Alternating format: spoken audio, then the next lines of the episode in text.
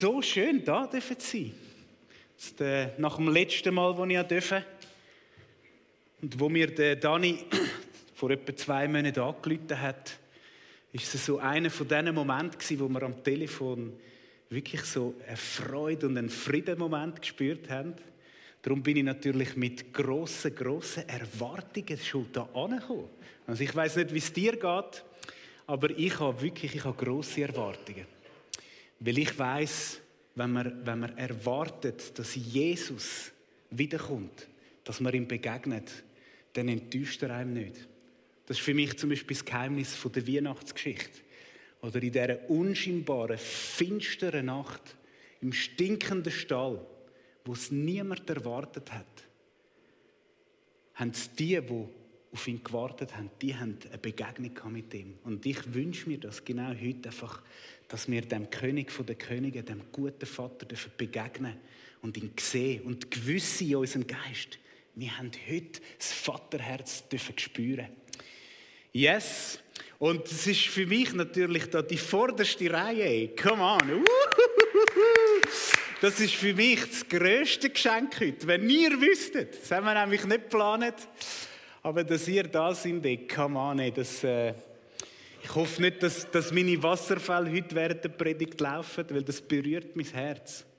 Es ist, äh, ja, ich habe im Heim geschafft, wo sie, wo sie sind und ich habe einfach gern. Hey, sorry, ich will euch nicht bloßstellen. Und ich weiß, gell, so die Lieder wären für euch jetzt noch ein bisschen. Großer Gott. Yeah, come on, everybody. And Hä? Dann wäre ihr auch ein bisschen Shaken gekommen.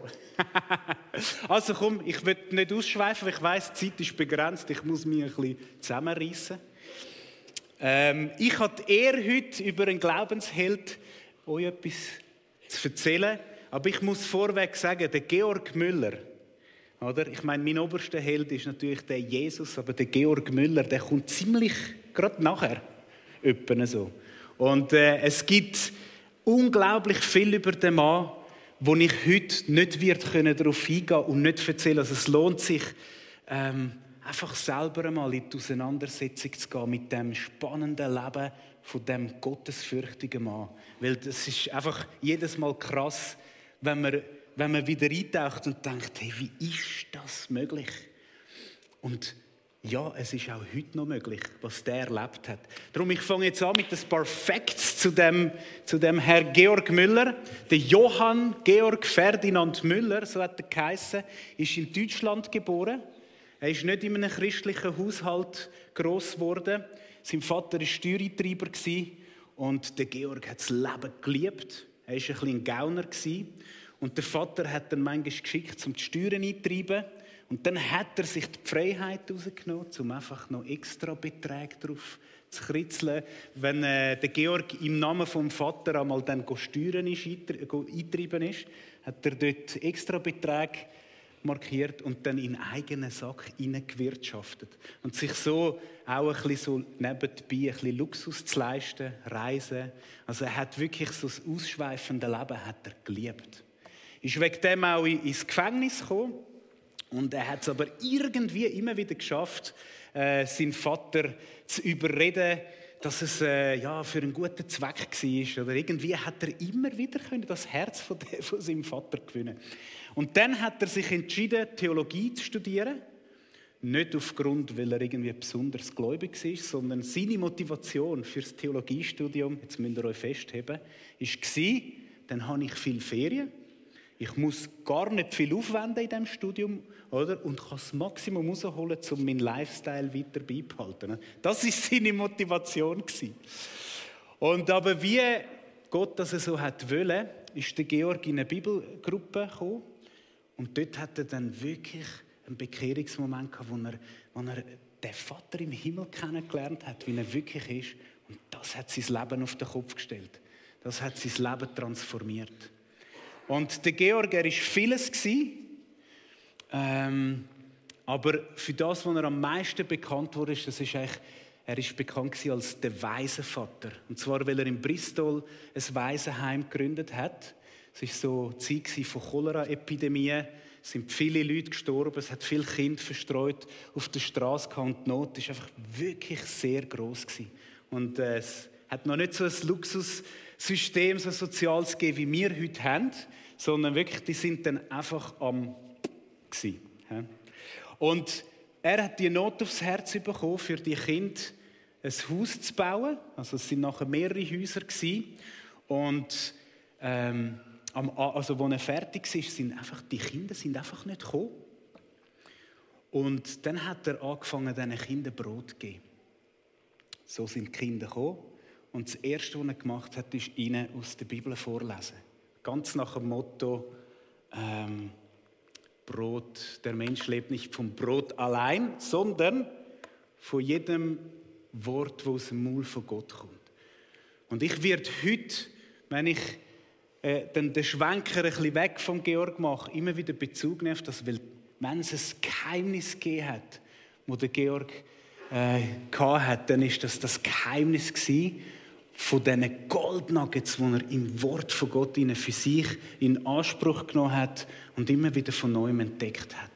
Also jetzt sind die Kinder gekommen, er hat ihnen Brot gegeben und zuerst, was er macht, ist einfach aus der Bibel vorlesen. Ihm ist es auf dem Herzen gelegen, dass die Kinder nicht abhängig sind von ihm oder von der Institution, sondern er hat gefunden, die müssen auch lernen lesen, schreiben. Das hat er ihnen gerade als nächstes beigebracht, damit sie möglichst unabhängig sind. Nebenbei hat er auch die Schriftenmission auf dem Herz gehabt. Sein Anliegen war, dass in jedem Haushalt das Wort Gottes möglichst einfach verständlich zu jedem Menschen kommen kann, damit jeder entdecken kann, was Gott für dich, für mich parat hat. Und er hat, äh, als er sein Waisenheim gegründet hat, hat er so drei Prinzipien gehabt. Und am Georg ist es ganz, ganz wichtig dass es genau in dieser Reihenfolge passiert. Zoberst oben. Gott muss verherrlicht werden.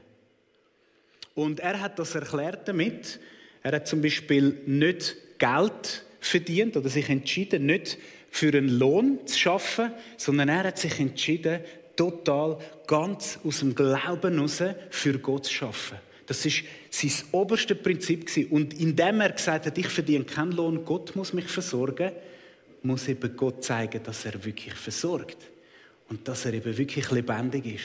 Und der Mann hat das immer und immer wieder erlebt. Gott hat ihn wirklich auf übernatürliche, krasse Art und Weise versorgt. Ich erzähle euch nachher noch ein paar Geschichten dazu.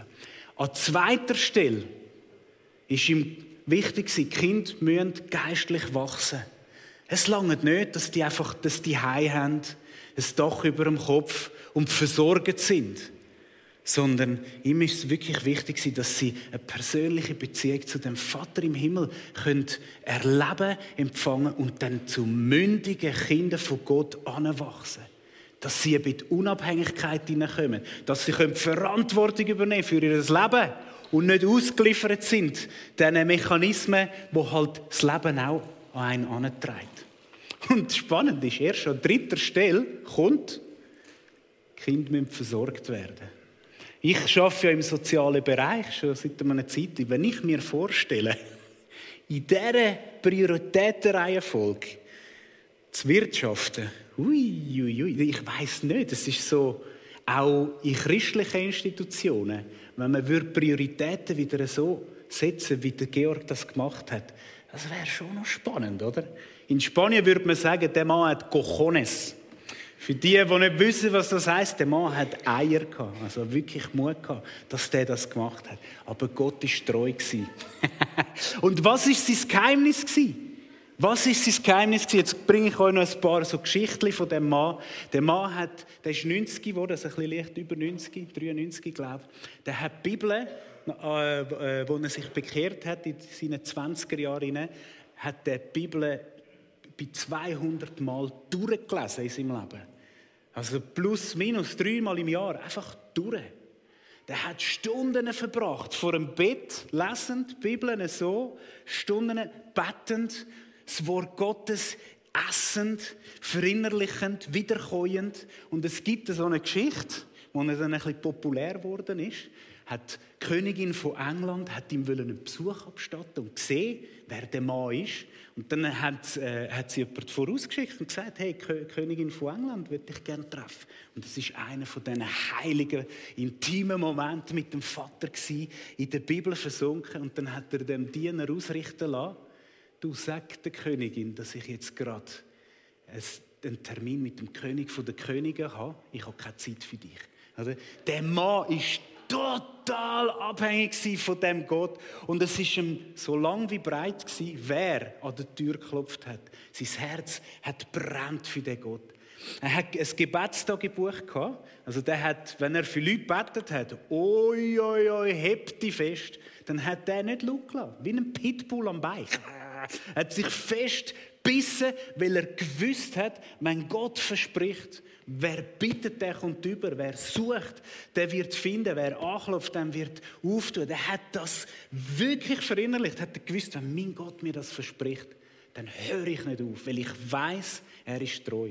Es gibt so eine Gruppe von Leuten, für die er betet hat, wo, wo, er, wo er angefangen zu beten, sind die ersten Wochen oder Monate bekehrt gewesen. Äh, ich behaftet mich nicht auf, auf die Zeitangaben. Ich, bin, ich kann mir so Sachen nicht immer gut im Detail mit den Zeiten merken. Aber auf jeden Fall sind die ersten schnell zum Glauben gekommen, die nächsten dann nachher in einem Zeitchen, dann wieder ein paar. Und aber von dieser Gruppe von Leuten, die gebetet hat, hat es eine Serie gehabt, die haben sein ganzes Leben lang haben sie nicht den Gott kennengelernt. Und am Schluss von seinem Leben haben sie dann nachher ihr Leben dem Jesus anvertraut, oder? Und er hat immer geschrieben, und an diesem Datum habe ich angefangen, für diese Person zu beten. Da hat es Gott erfüllt. An diesem Datum habe ich das Gebetsanliegen angefangen, starten, zu beten dafür. An diesem Datum hat es Gott erfüllt. Und wie das ist so mit den Finanzen, wenn Gott muss versorgen. Er hat immer wieder Momente gehabt, wo das Konto leer war, die Vorräte sind leer waren. Und dann gibt es eine Geschichte, wo ein Mann ist und gesagt hat, du Georg, wie steht es um deine Finanzen?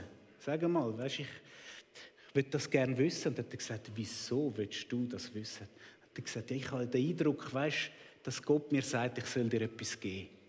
Sein Konto ist leer. Er hat Berge von Rechnungen, die er müsste zahlen. Und der Georg sagt ihm los, Finanzen, das ist Privatsache. Und weißt, Gott ist mein Versorger. Aber wenn du das aufs Herz bekommst von Gott, dann frag doch Gott, was du sollst geben.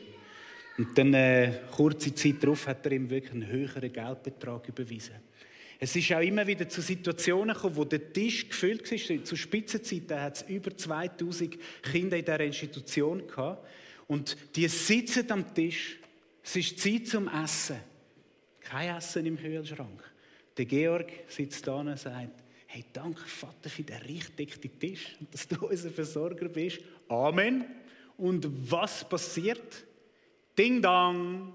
Irgendwie der Beck hat Gipfel auf die falsche Seite gewickelt, oder? Wo eigentlich für die Königin gewesen wäre, der hat es nicht gefallen. Okay, da kannst du die Gipfel brauchen. Oder es gibt jenes so Geschichten. Einfach Gott kommt spätestens pünktlich könnte man etwas sagen. Oder?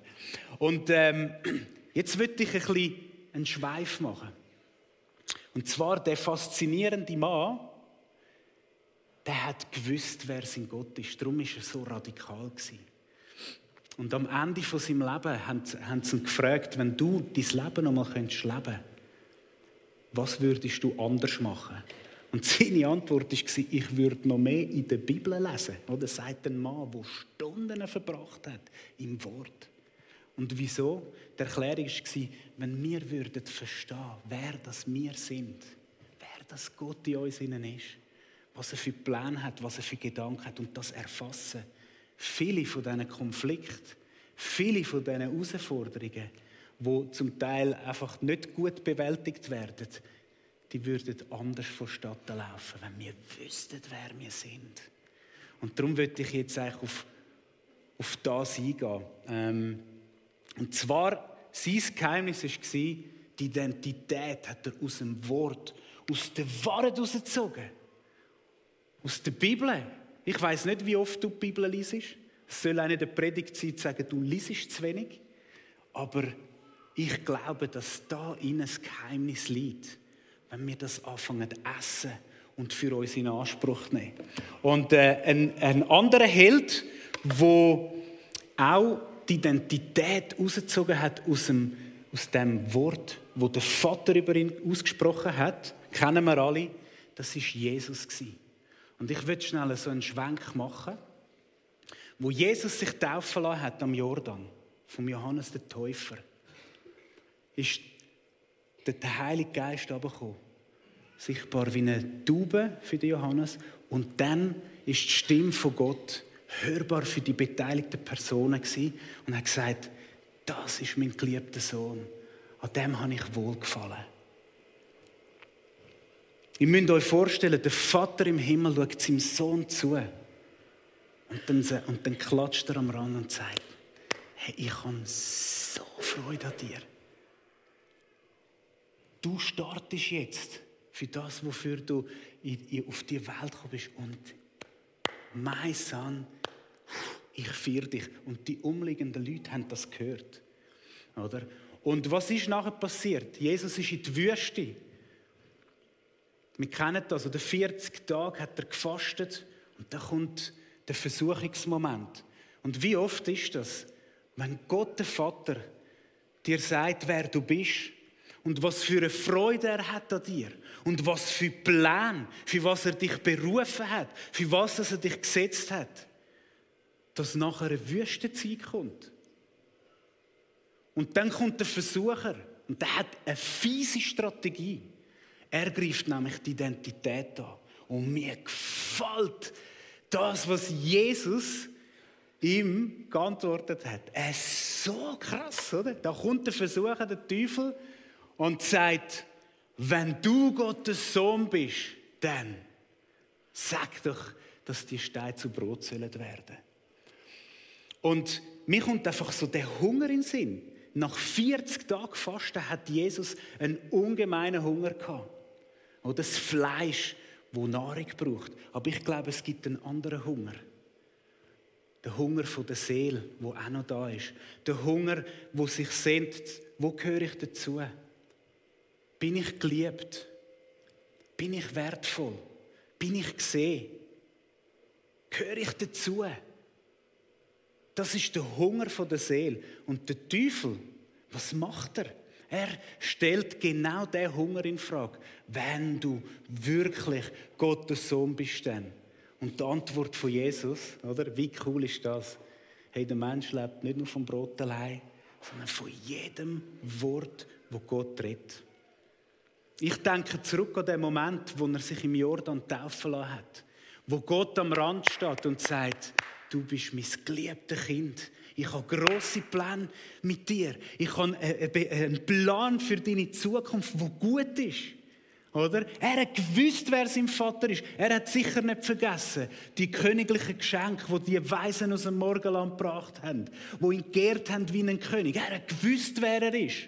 Und die Antwort, wenn der Versucher kommt und anklopft und dir das Bein abhacken in deiner Identität, wer du bist, als Sohn und als Tochter von Gott, ist, ich weiß schon, wer ich bin, weil ich weiß, was Gott über mir ausgesprochen hat. Oder? Das ist seine Antwort. Double Slam. Darum brauche ich auch nicht unbedingt etwas zu essen. Weil ich weiß, wer mein Gott ist und wer ich bin. Oder? Und das begeistert mich.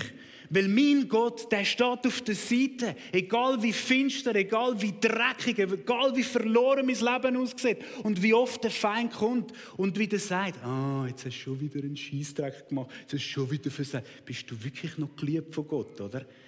Dann weiß ich, wie ein Georg Müller, da innen sind die Antworten. Da, sind, da ist das Brot für meine Seele. Dass ich am Teufels Mund stopfen und ihm sagen, das ist mein Gott, du kommst und du da so brüllen. Hey, schau mal den hinter mir an, der ist noch viel krasser und stärker und besser. Das begeistert mich. Ich brenne für das. Brennen dir auch für das? Come on! Ich kann einen DNA-Test machen lassen, um herauszufinden, wie viel Spanier in mir innen ist. Oder? Und äh, es war spannend 75% iberische Halbinsel. Hat mich nicht überrascht. 23% Italien. Und denkt, wow, ja, das passt. Jetzt wird mir etwas klar. Dann hat es noch ein paar verdruckte Prozent gehabt. Aber auf 1% bin ich besonders stolz. 0,0001 Prozent ist gestanden nigerianische DNA. Come on! Und das drückt bei mir am meisten durch. Ich liebe das, ich liebe die Begeisterung für den Vater im Himmel, wenn wir die, die Lieder singen. Oder? Heilig ist dein Name. Ich freue mich, mein Herz juchzt. Jawohl, weil ich weiß, mein Gott steht da oben und er klatscht mir zu und sagt, ich habe so Freude an dir. Come on! Ah, ich liebe das. Und ich werde auch nie aufhören, begeistert sein für den Gott, weil die Freude am Herrn ist meine Stärke. Selbst dann, wenn ich hungrig bin und schwach bin. Okay, jetzt, wenn wir, jetzt würde ich wieder äh, nach Ablauf schön konkret äh, weiterfahren, dass, dass ich Zeit im Auge behalte. Wenn ich an den Hunger denke, oder? Und, und, und an die Sohnschaft, an, äh, an Wissen, wer ich bin, dann kommt mir eine Geschichte in den Sinn. Nämlich, oh nein, das, das habe ich noch vergessen, ja genau, der Teufel und der religiöse Geist, der hat nicht Freude, wenn du weißt, wer du bist. Oder? Der zielt immer auf deine Identität. Jesus, wenn er, wenn er davon geredet hat, ich bin der Sohn vom Vater, hey, der Vater, hey, der steht hinter mir, dann haben die religiösen Führer ein mächtiges Problem bekommen. Und in der unsichtbaren Welt, wenn du anfängst zu checken, wer das du bist in Gott, dann brodelt es. Weil der Feind kommt Angst über. Dann kommt er und zielt auf dich, weil er will auf keinen Fall, dass du checkst, wer du bist und was du für ein Erbe hast von Gott, an was dass du Anteil hast. Oder? Es gibt verschiedene Bibelstellen, wo, wo, wo er das findet, auch im Johannes, wo er zum Beispiel mit den, mit den Juden debattiert, die an ihn geglaubt haben, wo er, wo er äh, aufs Thema eingegangen ist.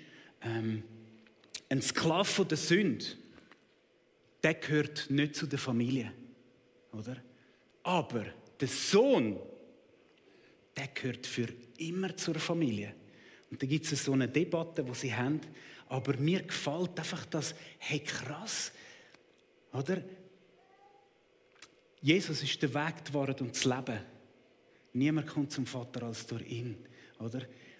Wenn ich die Wahrheit für mich in Anspruch nehme, dass ich durch die Sohnschaft, nur durch die Sohnschaft zum Vater komme, dann kann mich nichts mehr stoppen. Dann ist nichts mehr unmöglich. Wenn ich aber nicht von neuem geboren bin oder die Gewissheit habe, dass ich ein Kind, ein Sohn vom Allerhöchsten bin, dann bin ich ein Sklave. Weil dann probiere ich mir mein Leben, meine Beziehung, meine Liebe zum Vater zu verdienen. Und ich habe keinen Anteil an dem Leben, das Gott für mich parat hat. Und jetzt mache ich äh, den Schwenk zu dieser guten Geschichte vom verlorenen Sohn. Mir gefällt die Geschichte, weil die hat so viel Goldnuggets. Da, da gibt es 100 Predigten, wo man die Geschichte vom verlorenen Sohn auseinandernehmen kann. Aber mir gefällt eigentlich, dass der Sohn, der jüngere Sohn, zum Vater geht und sagt, gib mir mein Erbe. Ich bin auf Partystimmung, ich will Gas geben. Come on! Stellt euch vor, ein Sklave würde zu seinem Vorgesetzten und sagen, hey, gib mir Geld. Oder? Der kommt die nichts über. Er hat keinen Anspruch. Ein, ein, ein, Arbeiter kann sich vielleicht den Lohn verdienen. Ein Sklave kommt nicht einmal einen Lohn über. Aber der Sohn kann angehen, laufen und Gott gibt ihm das. Ihr kennt die Geschichte, wie sie weiter verläuft. Er gibt alles aus, alles, was er noch kann. Party, Party, Leben geniessen, ein bisschen wie der George Miller. Aber wo alles aufgebraucht ist und er bei den Schweinen, bei den Säuen landet, kommt der Hunger wieder ins Spiel. Oder?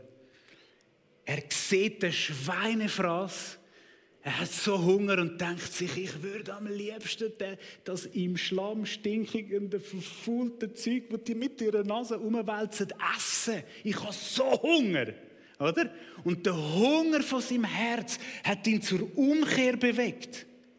Der Hunger hat ihn erinnert, was er beim Vater gehabt hat. Da sind wir wieder da. Er hat gewusst, dass Diener und Sklaven mehr als genug zu essen können. Und dann kommt das Mindset, der Teufel, der anklopft, oder? Du könntest ja als Sklave zurück ihm deine Dienste anbieten. Was für ein Versager du bist, oder? Und da in diesem Bild, leider hat es so einen schwarzen Balken, aber ich sehe den Vater. Der Vater rennt ihm entgegen von weitem, weil er wartet und er erkennt den Sohn am Gang. Die Herren dort, wenn sie etwas nicht gemacht haben, dann ist das Säckle. Oder? Aber er steht auf der Seite, er haltet Ausschau nach dem Sohn und wo er ihn sieht, nimmt er da seinen Unterrock und fängt ihm an entgegenlaufen. Was macht er? Er rennt wie ein Sklave, der Vater, ihm zu. Er knutscht ihn ab, er gibt ihm einen fetten Hag und dann, wahrscheinlich noch stinkend und zerfetzt, wie er war, kommt er einfach mal einen weißen Mantel umgehangen über. Einfach, hey, du bist einfach gerecht, bevor er duscht hat und alles. Mein Gott muss das bestialisch gestunken haben. Er kommt den Siegelring über, die Autorität, um im Namen vom Vater wieder Land einzunehmen, Verträge abzuschließen, die volle Sohnschaft, wo ihm immer zugestanden ist. Nicht mit Sklav. Er hat noch gesagt, oh bitte Vater, lass mich als Sklav. Nicht mit Sklav. Wieso? Ein Sklav gehört nicht zu der Familie. Ein Sohn, der gehört immer, für immer und immer und ewig dazu. Und da drücken wieder meine 0,001% durch. Uhuhu! Danke, Jesus, darf ich zu deinem Team gehören. Team Jesus, Team Jesus. Wo sind ihr? Wenn das nicht Freude im Herz auslöst, liebe Brüder und Schwestern, ich, ich, ich will niemandem einen Arschtritt verpassen. Ich wirklich in der Liebe, aber ich habe einfach Freude an dem Vater weil er für mich verlorene, stinkende, sündige Mensch ein so ein Herz hat. Und weil er das gleiche Herz ja für dich auch hat. Wie cool ist das? Wir haben es nicht verdient. Wir haben genug Scheiß gemacht, wie der verlorene Sohn auch. Aber unser Vater, der brennt für dich und für mich. Und jetzt, jetzt will ich nochmal zu einer coolen Stelle gehen, der Römer 8. Ich liebe den Römer 8. Hey, nehmt euch Zeit und geht dort durch. Das sind den Goldnuggets. Eigentlich wollte ich einen riesen goldigen Nugget mitnehmen. Leider hatte ich Zeit nicht. Ich hätte, ich hätte Nächte verbracht, um den zu besprayen. Aber so groß wie der Goldnugget ist, hat es da gar keinen Platz. Aber ich würde mit euch jetzt da rein, in den Römer 8 hineingehen und schnell einfach zwei, drei Ausschnitte mit euch anschauen. Come on der Römer 8, oder? Da ist keine Verdammnis mehr für die, die in Christus sind. Es ist keine Verdammnis. Ähm, es ist auch dort die davon, dass wir keinen Sklavengeist empfangen haben, wieder der Sklave, sondern dass wir den Geist von der Sohnschaft bekommen haben, durch den wir aber Vater rufen. Das macht den Unterschied, oder? Es ist die davon, dass wenn wir Kinder von Gott sind, dass wir auch Erben sind. Da kommt wieder das Erb rein, oder das Erb von dem verlorenen Sohn. Und wenn wir Erben sind, dann haben wir, du und ich, Anteil an der Herrlichkeit von Jesus. Hey, wenn das, Freude, äh, das Herz nicht vor Freude kommt, dann weiß im Fall auch nicht. Herrlichkeit von Jesus, an dem haben wir Anteil. Und wenn wir an der Herrlichkeit Anteil haben, dann kommt dann im Fall auch am Leiden von Jesus. Und das ist so schwer, das Leiden. Aber weißt du, was hilft uns, das Leiden zu vertragen? Es ist die Ewigkeitsperspektive, es ist die Hoffnung, wo Gott uns gibt.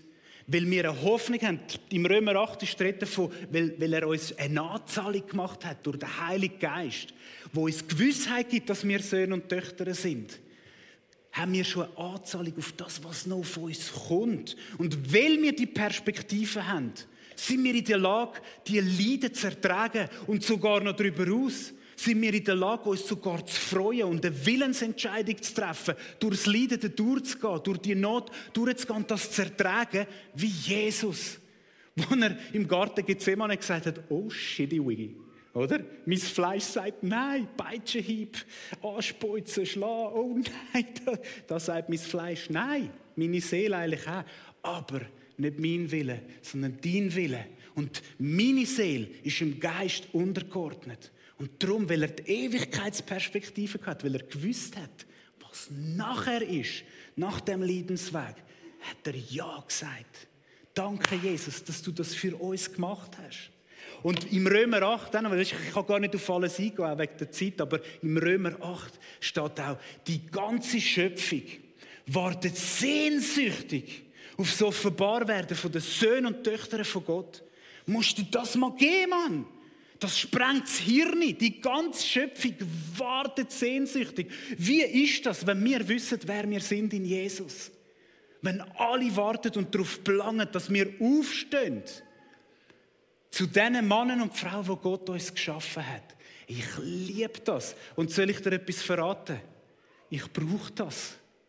Ich brauche das, weil, wie Jesus in der Wüste, wenn der Feind anklopft, und mir wieder das Bein absagen und sagen, wie oft ich versagt habe wie oft ich abgelehnt und verachtet worden bin, dann weiß ich, dass auch wenn meine Wahrnehmung im Moment so daherkommt, wie wenn es wahr wäre, dann nehme ich sie nicht, die Wahrnehmung, sondern die Wahrheit.